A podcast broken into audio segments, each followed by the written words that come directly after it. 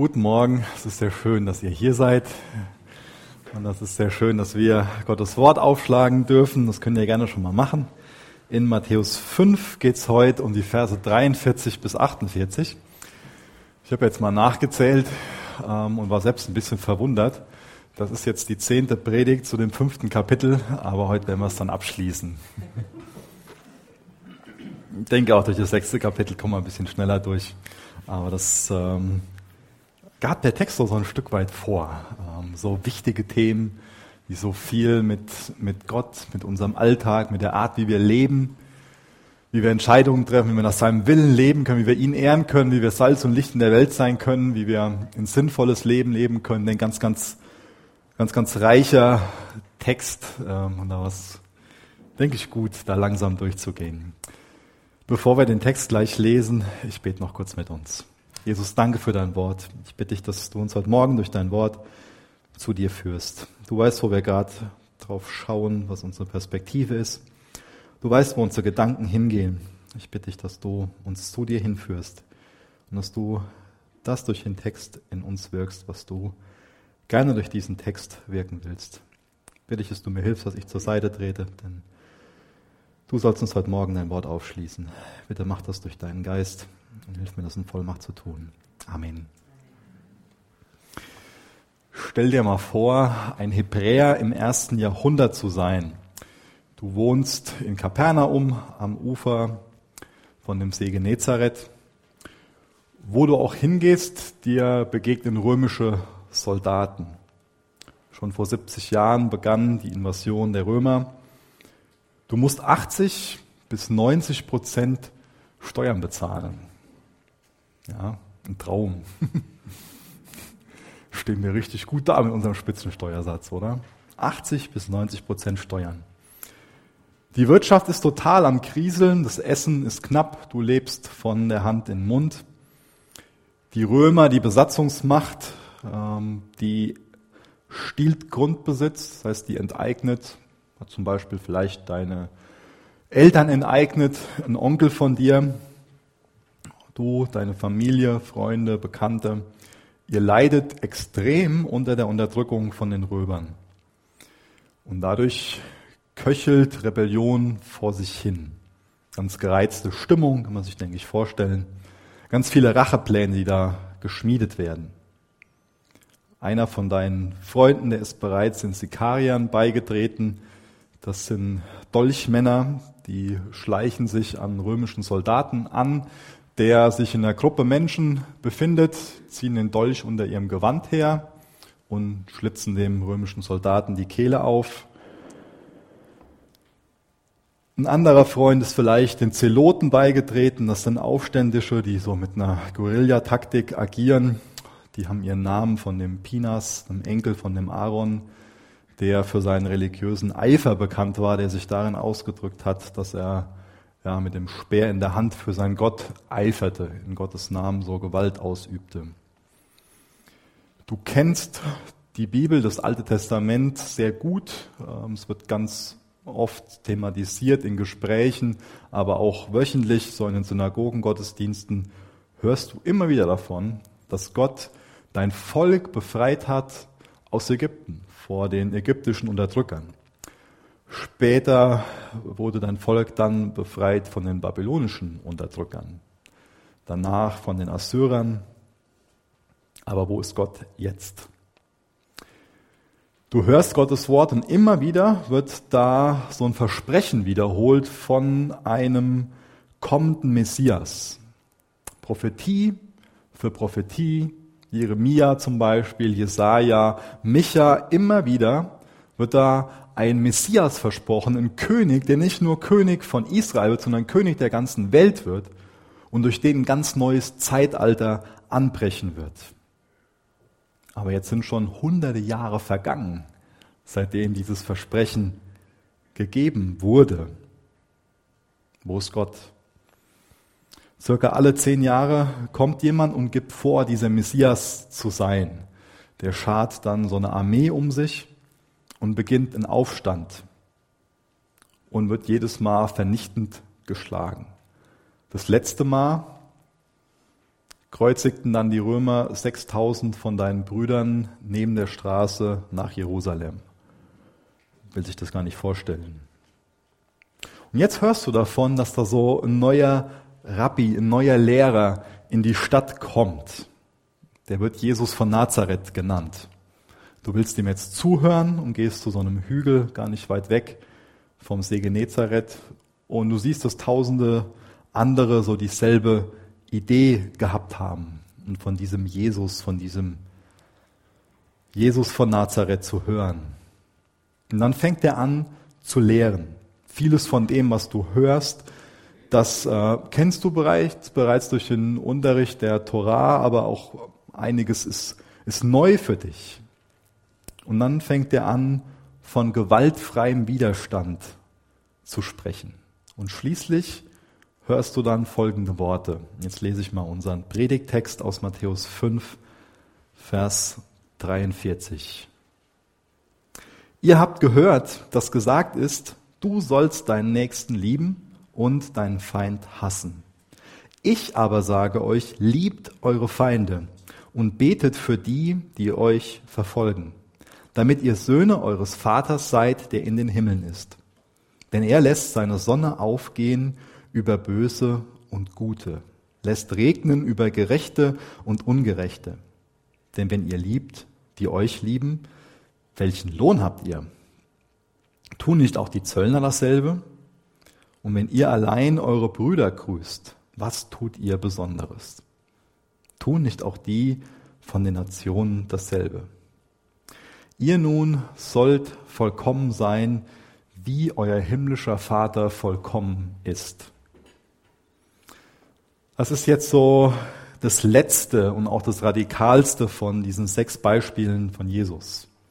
Das Beste kommt zum Schluss, die Feindesliebe. Zumindest das Herausforderndste kommt zum Schluss. Beim letzten Mal ging es ja um diesen gewaltfreien Widerstand. Es gab diese einzelnen Beispiele, die andere Wange hinhalten. Das versucht so ein bisschen darzulegen, dass unsere natürlichen menschlichen Instinkte, wenn wir ungerecht behandelt werden, wenn, wenn äh, Gewalt ausgeübt wird, entweder Flucht oder Kampf ist.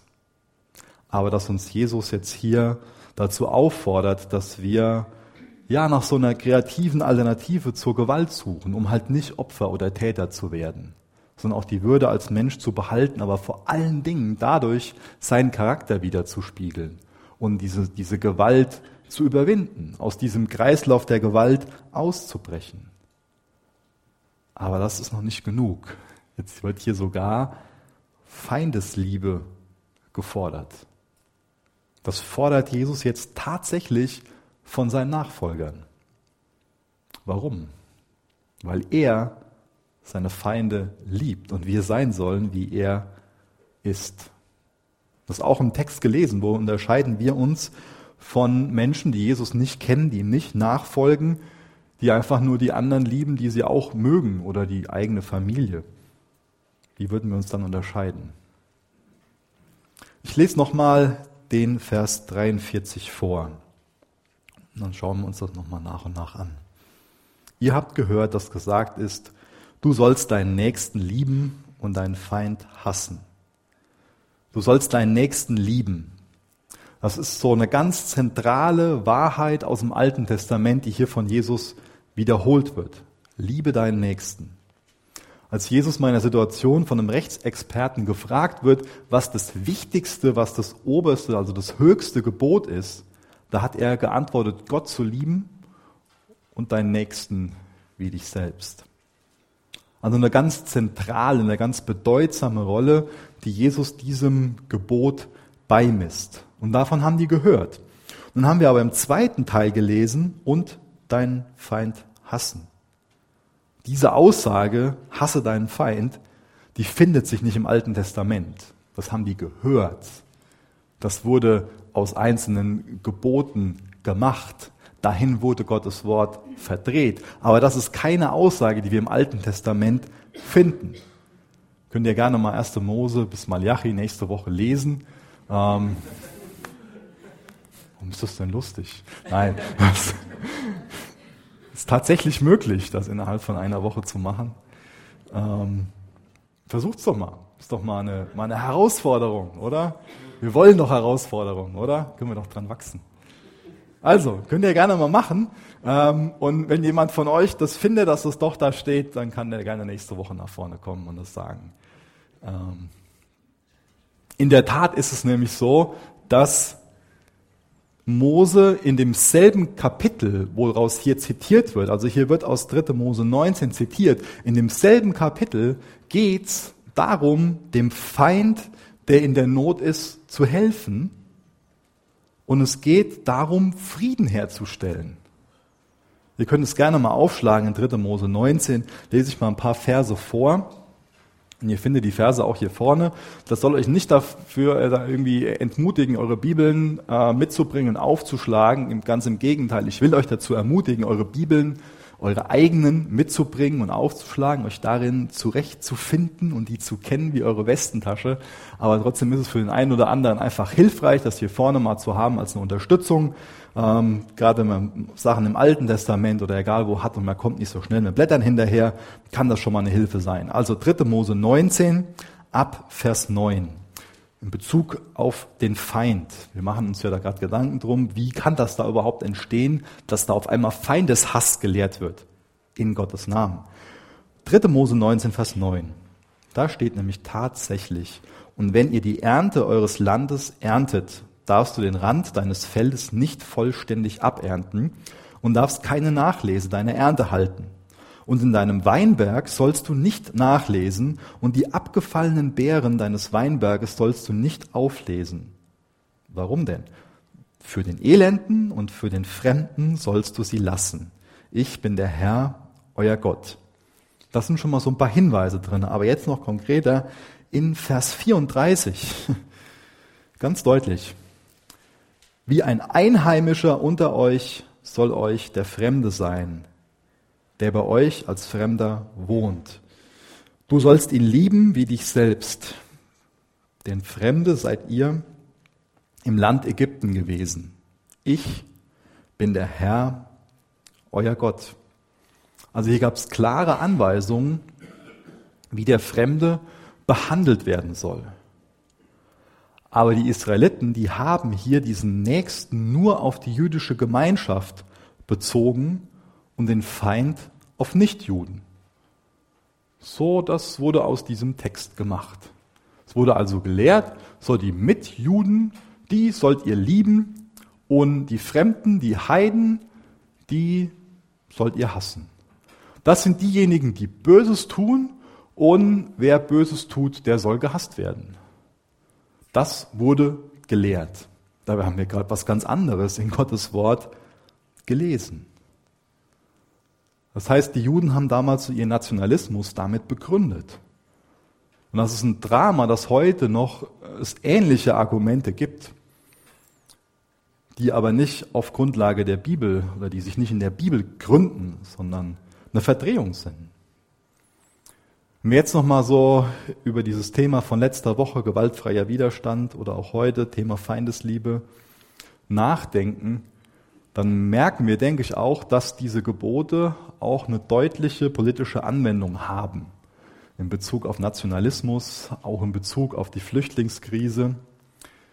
Ich bin Pastor, das ist meine Aufgabe, Gottes Wort zu lernen und ich bin bestimmt kein Politiker. Ich werde auch bestimmt nicht sagen, ihr müsst jetzt das und das wählen. Aber ich will uns das mal ins Bewusstsein rufen, dass wir das auch auf politische Themen anwenden sollten, dass Gottes Wort auch da eine politische Dimension hat, ganz konkret Einfluss darauf haben sollte, welche Politik wir uns wünschen, wo wir im Freundeskreis für diskutieren, wo wir in sozialen Netzwerken für eintreten.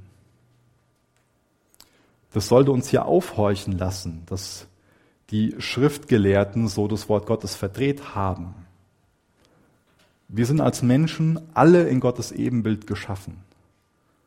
Das bestimmt unsere Würde. Da ist nicht einer von uns irgendwie würdiger. Wir sind alle auf Gottes Gnade angewiesen und Gottes Gnade steht für uns alle bereit. Und das zerstört jegliches Klassen, jegliches Rassendenken. Auch dieses Denken, die und wir und Feinde und das und das. Wir sind Menschen. Wir sind alle im selben Boot. Das wird jetzt hier fast zu einem Wortspiel. Also das heißt, so ein Klassendenken, das passt nicht mit dem überein, was äh, Jesus von, von uns will. Das passt nicht mit einem Denken überein, was von Jesus geprägt ist. Aber so ein Klassendenken kann es selbst innerhalb von einer Gemeinde geben. So, der ist mir sympathisch, der ist mir unsympathisch. Oder bei dem, da sehe ich, der meint es ernst mit Jesus und der nicht. So eine richtende Einstellung, ein Beurteilen, ein Verurteilen. Wie schlimm, wenn das der Fall ist, oder?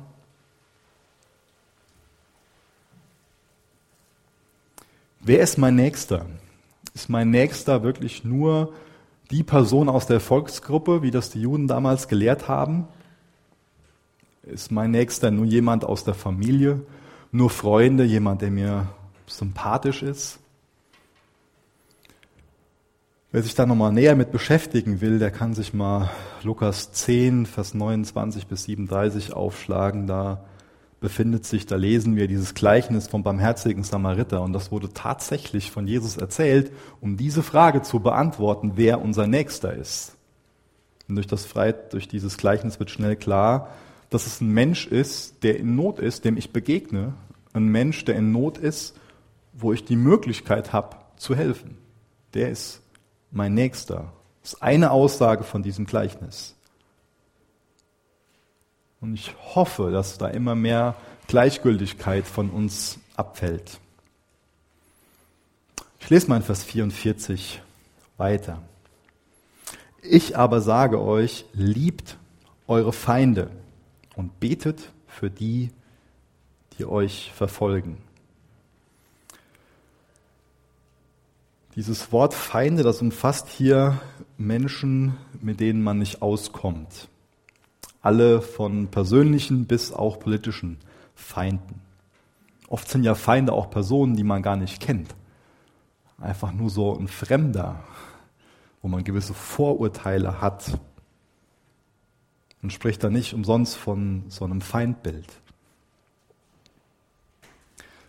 Den Nächsten, den ich mag, den zu lieben, das ist was ganz Natürliches. Und es ist auch ganz natürlich, den Fremden, den Feind zu hassen. Aber das ist nicht das, was Jesus hier von uns fordert. Das ist ein verdrehtes Denken, wenn das im Namen Jesu, im Namen Gottes legitimiert wird. Und dieses Denken will Jesus hier zerstören. Dieses Denken von wir und die. Er will uns dieses Denken lehren, dass er unser Arzt ist, dass wir als Menschen alle die gleiche Krankheit haben und er uns als Arzt eine Lösung für diese Krankheit, eine Heilung für diese Krankheit anbietet. Dass wir alle in seinem Namen gerettet werden können. Jesus will, dass alle Menschen zur Erkenntnis der Wahrheit kommen, Buße tun, sich von ihm retten lassen. Finden wir zum Beispiel 2. Petrus 3, Vers 9. Wir stehen also alle auf der gleichen Ebene. Da hat nicht einer irgendwie weniger oder mehr Gottes Gnade verdient. Und so sollten wir unseren Mitmenschen begegnen. Das muss doch unser Denken zu unserem Nächsten ändern. Wenn wir für uns wissen, wir haben unverdienterweise Gottes Gnade empfangen, Gott hat sich ausgestreckt zu uns, als wir noch seine Feinde waren. Das ist so ein Geschenk, das ist so eine Gnade, dass ich gerettet bin. Das sollte doch einen Wunsch in uns erzeugen, dass auch unser Nächster gerettet wird und dass wir Teil davon sind, wenn er diese Versöhnungsbotschaft dann gebracht bekommt. Was bedeutet jetzt hier dieses Wort Liebe? Liebt eure Feinde. Liebe ist ja so ein Wort, das, das recht äh, weitläufig, recht unspezifisch gebraucht wird. Ich sage zum Beispiel, ich liebe Currywurst, ich liebe gutes Wetter, aber ich sage auch, ich liebe meine Kinder, ich liebe meine Frau. Und damit meine ich ja was Unterschiedliches. Ja. Ähm, es wird recht unspezifisch gebraucht, dieses Wort. kann gebraucht werden, um eine Verliebtheit zu beschreiben, eine Kameradschaft, so eine Sympathie, ein Wohlwollen, sexuelle Aktivität. Es kann eine Einstellung, Emotionen, auch Verhaltensweisen beschreiben. Aber wie wird jetzt dieses Wort hier von Gott gebraucht, wenn er uns zur Feindesliebe herausfordert? Wie gebraucht er dieses Wort? Zwei Verse will ich dazu vorlesen, die ähm, zwei Verse, die wir sehr gut kennen, die meisten von uns wahrscheinlich sehr gut kennen. Und das meine ich jetzt hier nicht im, nur im positiven Sinne. Das ist toll, wenn, das, wenn die Verse viele von uns gut kennen. Aber wenn wir eine Sache gut kennen, dann kann es auch sein, dass das so diese Verse, diese Worte ihre Wirkung und die Bedeutung verlieren. Und das wäre fatal. Johannes 3, Vers 16 ist der erste Vers, den ich vorlesen will. Denn so hat Gott die Welt geliebt, dass er seinen eingeborenen Sohn gab, damit jeder, der an ihn glaubt, nicht zugrunde geht, sondern ewiges Leben hat. Für mich hat dieses kleine Wort gab hier eine Schlüsselbedeutung. Das ist also zum Verständnis von der Art von Liebe, zu der Jesus uns auffordert und mit der er geliebt hat. Grundlegend. Gottes Liebe gibt. Gott gab seinen Sohn, der Sohn gab sein Leben, damit du und ich, damit wir Leben haben können. Vor allen Dingen auch versöhnt mit Gott leben können. Gottes Liebe gibt, die ist opferbereit. Römer 5, Vers 8 lese ich vor. Aber Gott zeigt uns seine Liebe zu uns, während wir noch Sünder waren ist Christus für uns gestorben. Gottes Liebe ist nicht berechnet. Als wir noch Feinde Gottes waren, hat Gott uns schon geliebt, ist uns nachgegangen, hat sich auf den Weg gemacht, hat alles gegeben. Absolute, bedingungslose, opferbereite Liebe. Keine Liebe, die sich nur in einem Gefühl ausdrückt, sondern bewusste Willensentscheidung, eine bewusste Handlung. Auch die Tatsache, dass Liebe hier geboten wird, zeigt uns, dass es hier um eine Willensentscheidung, um einen Entschluss geht, in erster Linie. Und dass uns hier nicht ein Gefühl der Mitleid oder ein Gefühl der Liebe in erster Linie geboten wird. Wir werden hier angehalten zu guten Werken, zu einer Tat. Liebe, die sich in der Tat ausdrückt. Und dass wir jetzt so den Feind lieben sollen, das bedeutet natürlich nicht, dass man alles toll findet, was der Feind tut. Aber Liebe wird heute oft so definiert.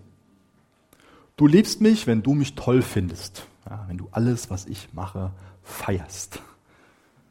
Dann liebst du mich. Wenn du alles, was ich tue, super toll findest, dann liebst du mich. Das wäre ganz verdreht, so zu denken. Gottes Liebe zu uns, die drückt sich nicht darin aus, dass er alles, was wir tun, bewundert, sondern dass er alles dafür gegeben hat, damit wir mit Gott versöhnt werden können. Gerade eben, weil nicht alles, was wir tun, gut ist und bewundernswert ist. Weil wir Vergebung brauchen. So drückt sich seine Liebe aus. Das heißt, unsere Liebe soll sich wiederum auch damit ausdrücken, darin ausdrücken, dass wir uns für diese Versöhnung einsetzen diese Botschaft in Worten und Taten weitergeben. Und eine Art und Weise, wie wir uns selbst darauf vorbereiten können, ist für die anderen, für die Feinde zu beten. Fürbitte ist ein Ausdruck von Liebe, Fürbitte ist aber auch zugleich ein Mittel, um die Liebe zu stärken. Vielleicht habt ihr das schon mal erfahren.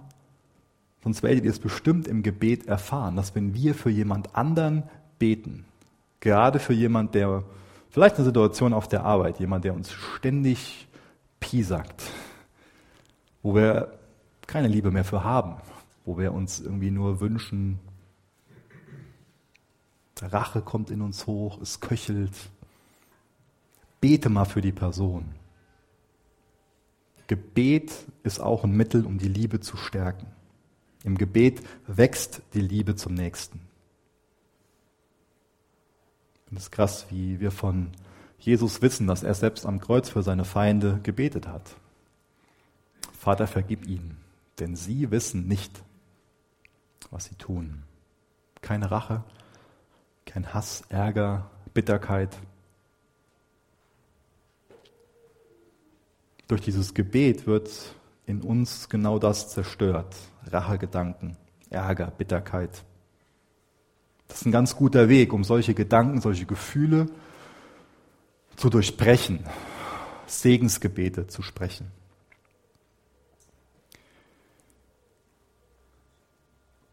Carlos Ortiz ist ein argentinischer oder war ein argentinischer Pastor, hat eine ähm, große, ganz schnell wachsende Gemeinde in Buenos Aires gehabt und äh, wollte genau über den Text predigen, über den ich heute Morgen predige. Gemeinde voll von Hunderten von Leuten. Er geht nach vorne, schlägt die Bibel auf und bringt nichts raus. Nur zwei Worte. Liebt einander. Setzt sich wieder hin, geht runter. Die Gemeinde sitzt da, wartet, wundert sich. Ein paar Minuten später, nächster Anlauf. Er geht nach vorne, schlägt die Bibel auf und bekommt wieder nur diese beiden Worte raus. Das wiederholt sich dreimal. Das Interessante ist, dass danach nicht die Gemeinde aufgestanden ist, nach Hause gegangen ist, sondern dass sie sich nach dem dritten Mal darüber unterhalten hat, wie es dem anderen wirklich geht und wie man den anderen wirklich lieben kann, wie man dem anderen helfen kann, worin sich die Liebe ausdrücken kann. Und wenn er davon berichtet, dass an dem Morgen 28 Personen, die zuvor arbeitslos waren, dann nach einer Arbeit hatten. Dass alleinstehende Mütter Hilfe gefunden haben und äh, gerade mit ihren Kindern und, und viele andere Beispiele. Fand ich faszinierend. Das Ganze hat sich wiederholt. An drei Sonntagen ging es dem so. Und eine Sache, die passiert ist, dass 300 Leute nach dem dritten Sonntag oder nach dem vierten Sonntag dann, nachdem sich dieses Schauspiel, ich nenne es mal Schauspiel, wiederholt hat, haben dann 300 die Gemeinde verlassen. Haben gesagt, das höre ich mir hier nicht länger an. Und dann hat dieser Pastor Carlos Ortiz dann natürlich drüber nachgedacht, was ist denn jetzt hier passiert. Ist mit seinen Ältesten ins Gebet gegangen. Und ähm, das sind nicht zwangsläufig die Rückschlüsse, die ich jetzt ziehen würde, aber die haben dann als Gemeindeleitung gesagt, das war das Beste, was uns passieren konnte.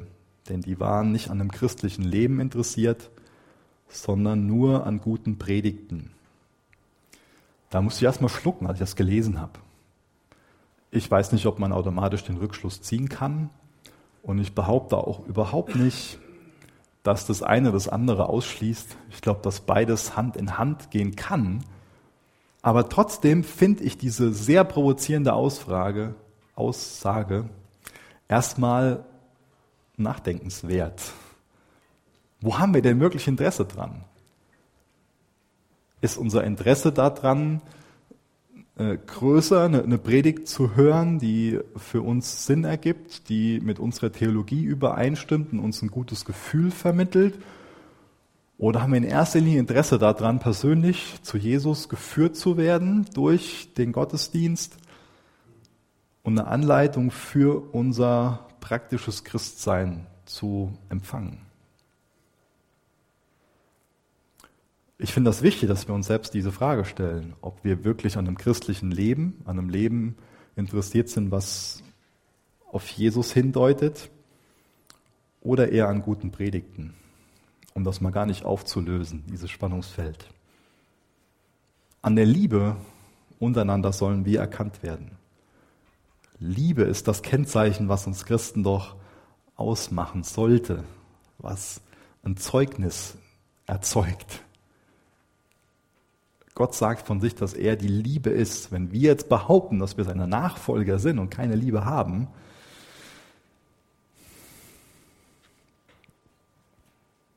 Vers 45.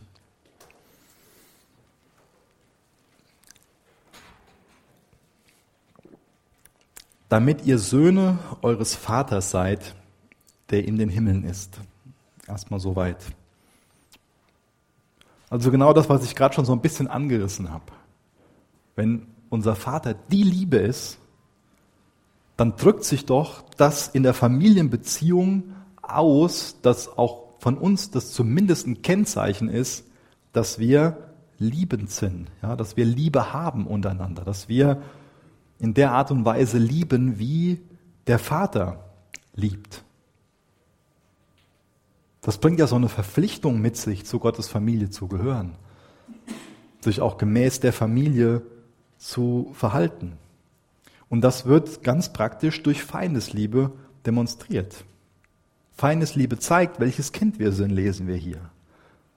Feindesliebe ist also hier auch ein Zeichen von, von Reife, von einem echten, von einer echten Gottesbeziehung. Und dann lese ich in Vers 45 weiter. Ich wiederhole den ersten Satz nochmal, damit ihr Söhne eures Vaters seid, der in den Himmeln ist. Denn er lässt seine Sonne aufgehen über Böse und Gute und lässt regnen über Gerechte und Ungerechte. Göttliche Liebe macht also keinen Unterschied. Sie zeigt sich Gerechten und sie zeigt sich Ungerechten. Gottes Liebe ist anders als unsere Liebe. Die Welt ist in Sünde gefallen, aber durch seine allgemeine Gnade begrenzt Gott das Chaos. Und weil Gott gnädig ist, zeigt sich seine Gnade überall, wo wir Liebe, Freundlichkeit, Güte, Schönheit, Wahrheit, Weisheit und Schöpferisches sehen. Und jeder Mensch bekommt in irgendeinem Maß auf irgendeine Weise etwas in der Art und Weise von Gottes Gnade ab. Theologen nennen das allgemeine Gnade. Finde ich ein gutes, guter Begriff dafür, den wir uns mal merken können. Und ich habe noch ein längeres Zitat zu diesem Vers, zu diesem Thema der allgemeinen Gnade. Ich lese das mal vor. Gott lässt die Sonne über Gute und Böse scheinen und gibt Regen den Gerechten und den Ungerechten. Er sendet fruchtbare Zeiten und schenkt vieles, das dem allgemeinen Wohlergehen der Menschheit zuträglich ist. Zu den häufigsten Segnungen, die man zu dieser Quelle zurückverfolgen kann, zählen Gesundheit, materieller Wohlstand, allgemeine Intelligenz, Begabung in den Bereichen der Kunst, der Musik, der Redekunst, der Architektur, des Handelns und der Erfindung. Die allgemeine Gnade ist der Ursprung aller Ordnung, Kultiviertheit, Kultur, allgemeiner Tugend in der Welt. Durch diese Dinge übt die Wahrheit verstärkt ihre moralische Kraft auf Herz und Gewissen der Menschen aus und hält so deren böse Leidenschaften in Schach. Diese Gnade führt nicht zur Erlösung, ist aber der Grund, weshalb unsere Erde noch nicht zur Hölle geworden ist. Interessante Gedanken wichtige Gedanken. Seine allgemeine Gnade erstreckt sich also auf alle. Und sie bereitet alle auf die Annahme des Angebots von seiner Heilsgnade vor, weil er sich wünscht, dass alle Kinder des himmlischen Vaters werden. Jesus macht also durch dieses Prinzip ganz deutlich, dass Gottes Liebe allen Menschen gilt. Es gibt Menschen, die seine Liebe annehmen und andere, die sie ablehnen. Aber wir sollten uns mit allem dafür einsetzen, dass andere auf diese Liebe, auf das Angebot der Versöhnung hingewiesen werden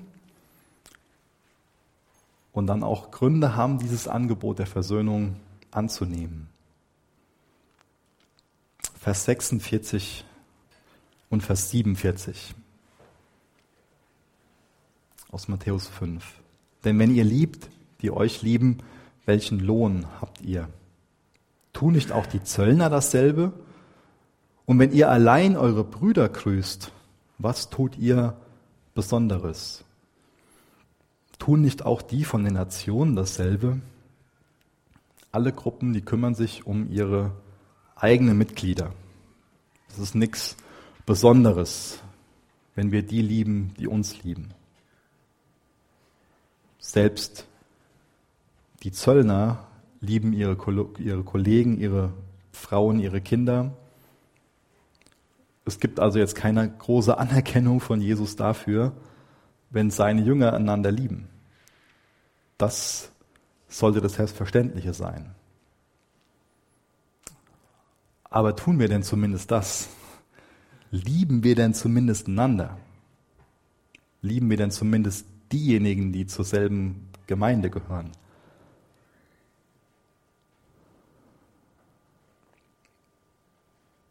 Gott sieht nicht die gleichen Gruppierungen, die wir Menschen so geschaffen haben.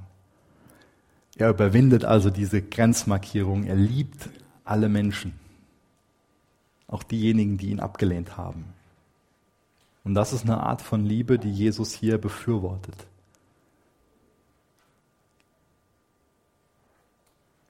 Das heißt, wenn wir unseren Feind lieben wollen, dann müssen wir erstmal damit anfangen, dieses Klassendenken, dieses Die- und Wir-Denken, diese Feindbilder, das alles abzulegen. Und jetzt kommen wir zu Vers 48. Und da lesen wir, ihr nun sollt vollkommen sein, wie euer, wie euer himmlischer Vater vollkommen ist. Ich vollkommen? Vielleicht stellst du diese Frage, dann merken wir, das sieht nicht, sieht nicht gut aus, oder? Denn vollkommen im Sinn von makellos ist nur Gott. Es gibt verschiedene Möglichkeiten, die auch Sinn ergeben, das zu verstehen. Ich denke, eine mögliche Auslegung davon, die sehr gut ist, ist folgende dass wenn wir zu dieser Feindesliebe aufgefordert werden, wir ja ganz schnell merken, das gelingt uns nicht wirklich gut, das dauerhaft durchzuziehen. Hier und da kriegen wir das vielleicht hin, aber so wirklich vollkommen zu lieben, so wie Jesus das getan hat, wenn wir so das Kreuz vor Augen haben, die Möglichkeiten vor Augen haben, die er hatte, wie er sich hätte wehren können, aber wie er sich ganz bewusst hingegeben hat. In der Art und Weise können wir nicht aus uns heraus lieben. Deswegen sollte es unsere Reaktion darauf sein, dass wir merken, okay, wir rennen in Jesu Arme. Wir lassen uns von ihm retten, wir lassen uns von ihm helfen, wir feiern ihn für seine Gnade und das treibt uns in die Beziehung zu ihm, und durch die Beziehung zu ihm bekommen wir immer mehr eine Grundlage und eine Reife, genau so zu leben, genau so zu lieben, wie er das gemacht hat. Ich denke, das ist ein passender Abschluss für diese sechste Antithese, weil Gott uns so vollkommen liebt.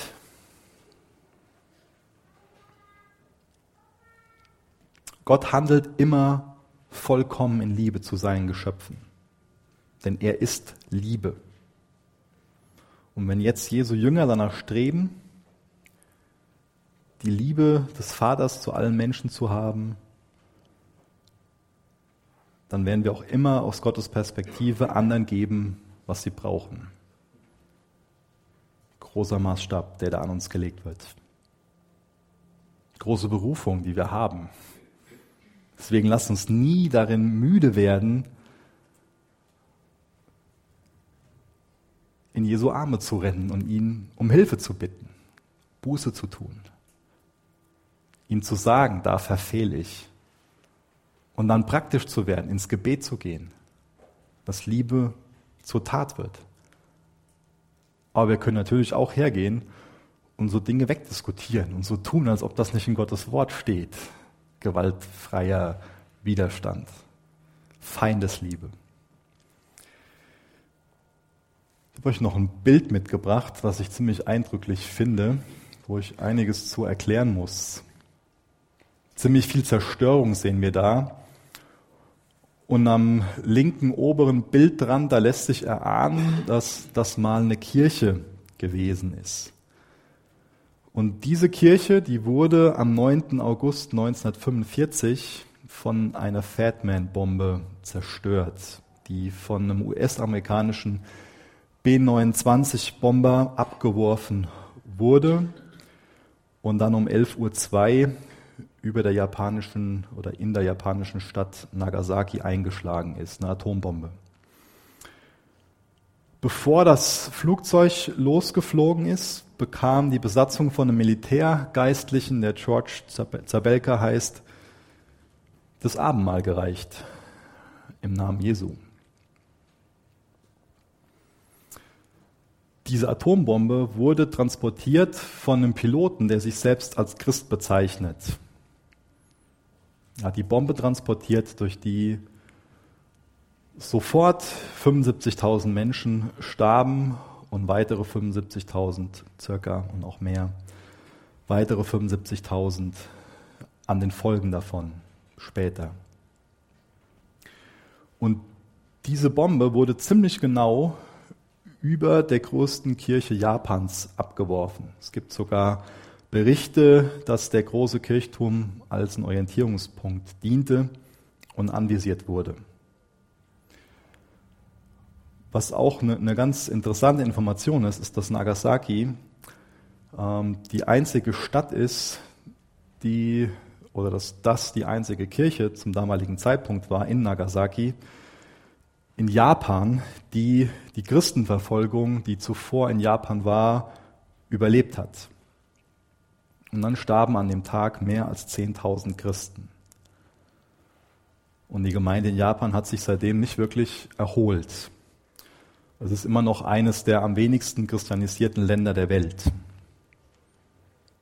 Und die Kirche, die wir da jetzt so zerstört sehen, die wollte im Namen Jesu in ganz Japan und in ganz Südostasien Kirchen gründen. Dafür hatten die regelmäßige Gebetstreffen, dafür haben die Programme gehabt, wie Gemeindegründer geschult werden. Und ich finde diesen Kontrast einfach nur, der geht mir einfach nah, wenn ich darüber nachdenke, dass da, bevor dieses Flugzeug losfliegt, das Abendmahl in Jesu Namen gefeiert wird. Und dadurch wird das zerstört, was sie in Jesu Namen vorhaben. Das ist heftig. Wie kommen wir jetzt also von Jesu Gebot der Feindesliebe zu Nagasaki? Ich finde es schon mal sehr interessant, sich die Auslegungsgeschichte von einem Text anzusehen. Das heißt, sich anzusehen, wie wurde jetzt dieser Vers im Jahr 50 verstanden, wie wurde der im Jahr 200 verstanden, wie wurde der im Jahr 1500 verstanden und so weiter. Was sehr interessant ist, wie dieser Text oder wie überhaupt die Bibel bis ins Jahr 313 beziehungsweise ins Jahr 380 verstanden wurde. Im Jahr 313 ist äh, eine ganz, ganz wichtige ähm, Weiche gestellt worden. Da hat die sogenannte konstantinische Wende begonnen.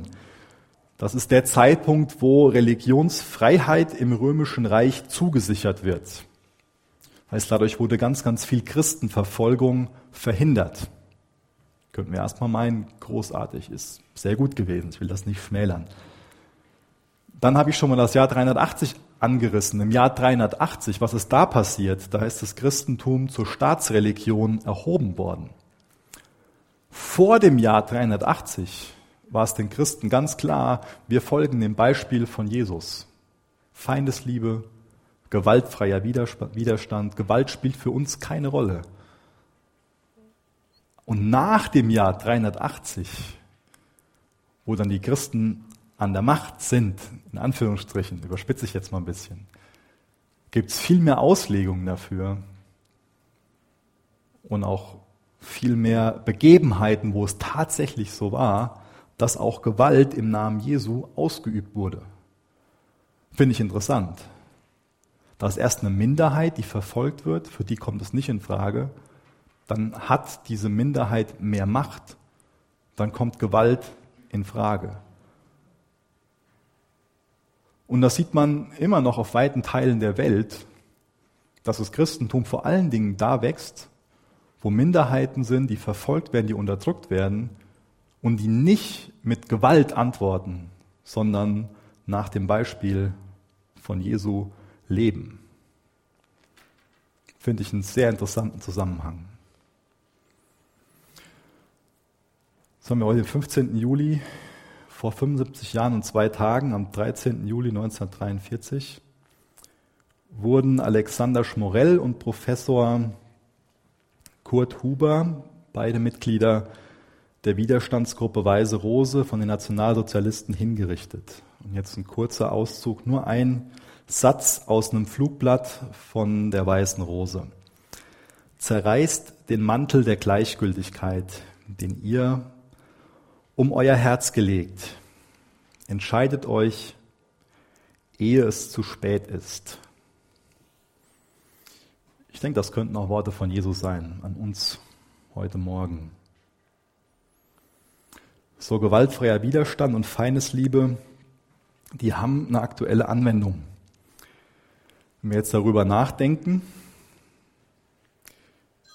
dann sollten wir auch im Zusammenhang herstellen zur Flüchtlingskrise, zu Asylpolitik und darüber nachdenken, was das für einen Einfluss auf diese Politik haben sollte.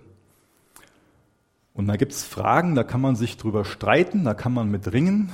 Und es gibt Fragen, da kann man sich nicht drüber streiten als Christ, wenn wir wirklich Jesus nachfolgen wollen. Eine Frage davon ist, dass zum Beispiel Unrecht bestraft werden muss. Da kann man sich nicht drüber streiten.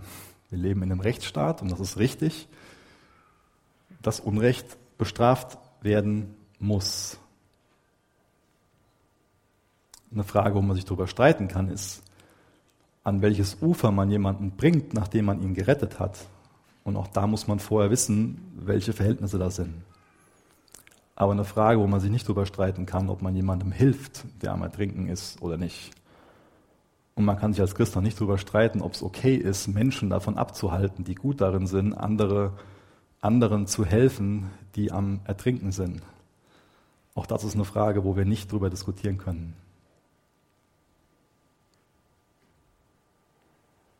Wir sollten alles dafür tun, dass Ertrinkende gerettet werden.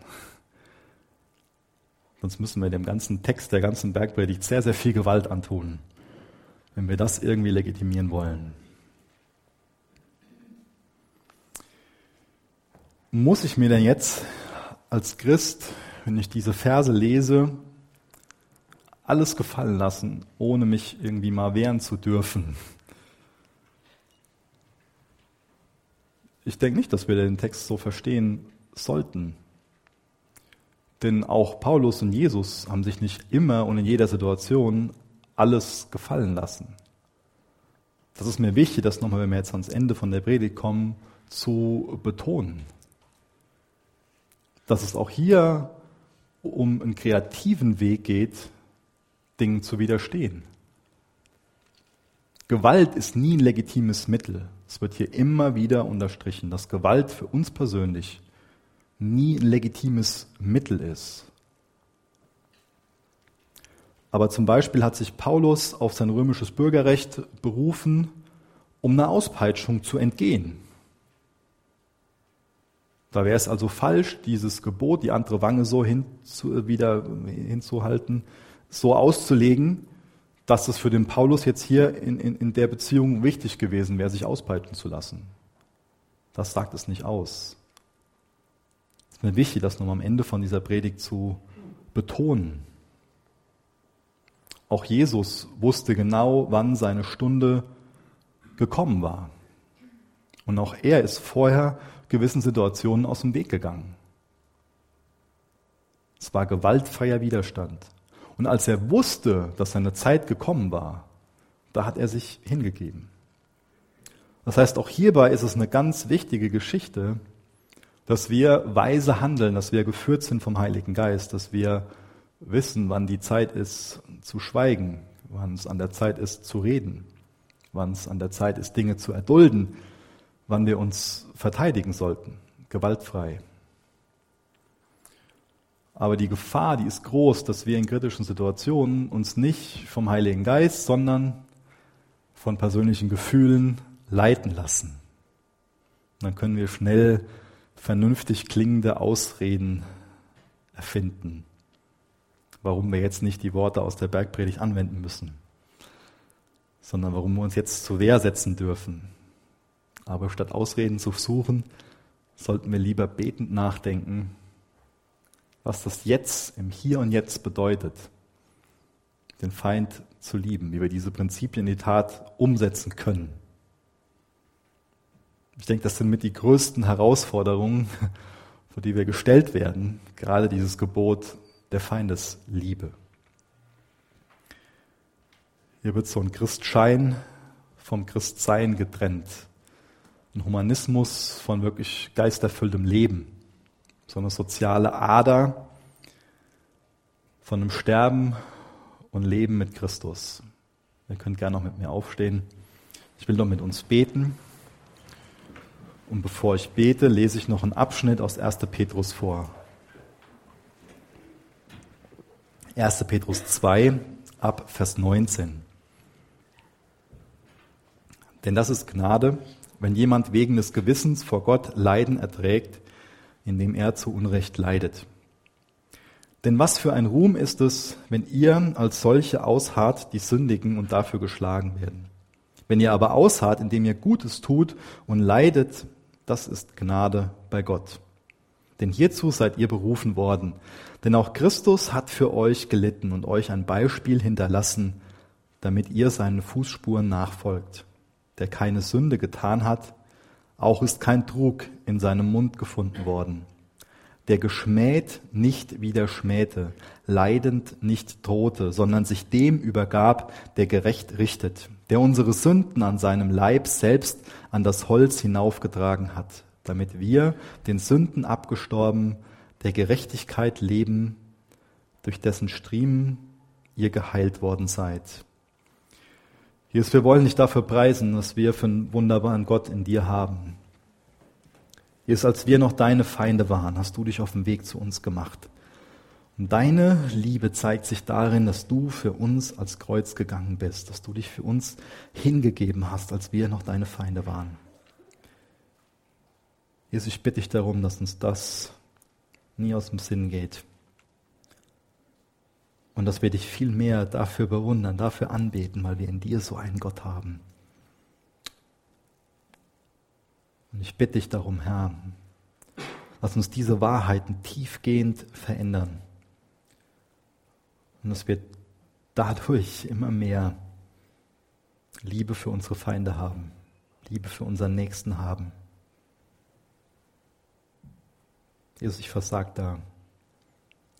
Ich bitte dich, dass du uns heute Morgen zu deinem Kreuz führst. Und ich danke dir, dass du das getan hast. Ich bitte dich, dass du uns Situationen aufzeigst, wo wir uns von dir vergeben lassen sollten. Jesus, präg du unser Denken und veränder du unser Handeln. Veränder du unser Herz, unsere Einstellung. Gib du uns immer mehr dein Herz für die Menschen, die um uns herum sind. Und lehr du uns immer mehr, was es bedeutet zu lieben. Lehr du uns immer mehr, wie wir diese Botschaft der Versöhnung ganz aktiv raustragen können in diese Welt. Amen.